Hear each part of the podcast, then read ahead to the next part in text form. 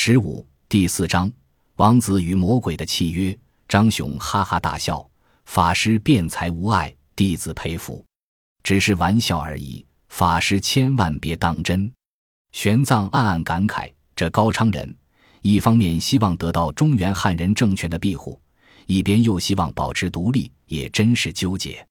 这时，朱贵带着交河太守亲自出营，众人从南门进城，城门狭窄。进去后更加狭窄，两侧都是高耸的土墙，看不见民居。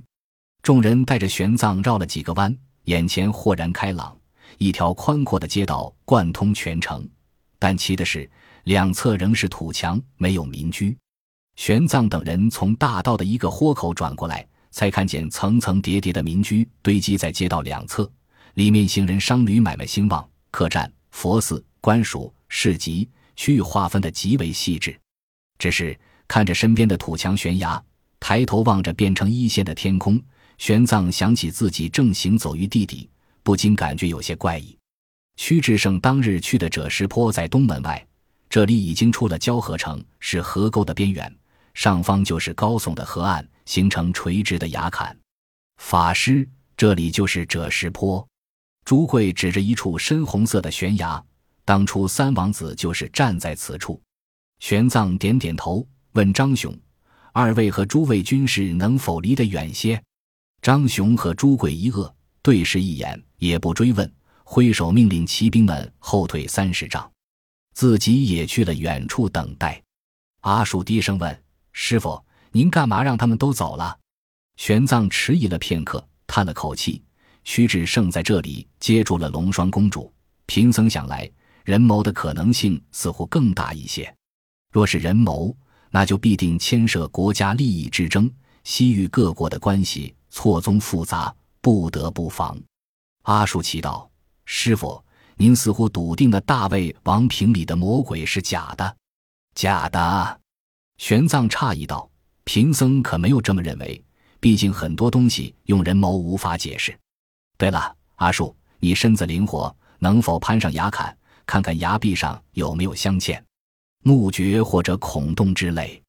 嗯，最好带一截绳子，到时候把贫僧也给拽上去。阿树答应一声，去找张雄要了一段绳子，盘在腰间，攀爬了上去。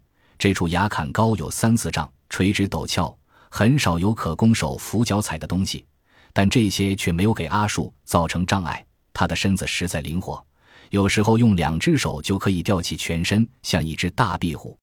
一炷香的时间后，阿叔查看完了整座崖壁，朝玄奘喊：“师傅，没有。”“好，你放下绳子。”玄奘朝他招了招手。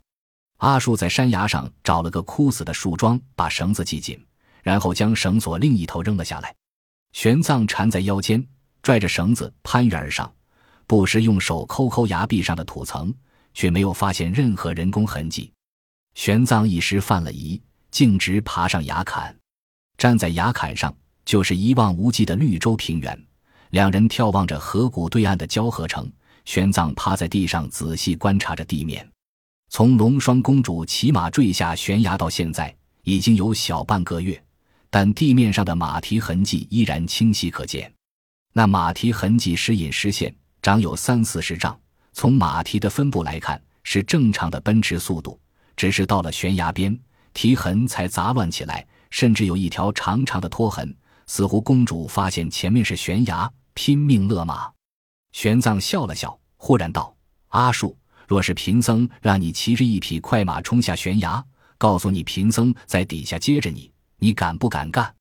阿树一惊，迅速躲得远远的。师傅，您不会让我骑着马照原样来一遍吧？那万万不行。为何？玄奘笑着问。阿树的脑袋摇得跟拨浪鼓一般。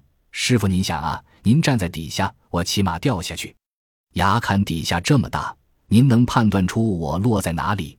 还有啊，我跟马一起坠下去，恐怕您还没挨着我就被马匹砸扁了。再退一步，就算您老人家接着我，您是抱着我脑袋呢，还是抱着双腿？我要是一个倒栽葱，只怕脑袋要撞到枪子里了。不行，不行。坚决不行！玄奘从地上站起来，拍拍手上的灰尘：“你不敢，贫僧也不敢。”好了，咱们可以回去了。阿树怔住了。师傅，您找到真相了。玄奘笑了笑，却不言语，朝着悬崖的方向走去。便在这时，远处却响起一个淡淡的声音：“法师，这边要走吗？”两人愕然回头，却见身后的平原上，一个少女牵着一匹红马，正笑吟吟地向他们走来。玄奘和阿树不禁面面相觑，眼前这少女竟然是龙双月之。本集播放完毕，感谢您的收听，喜欢请订阅加关注，主页有更多精彩内容。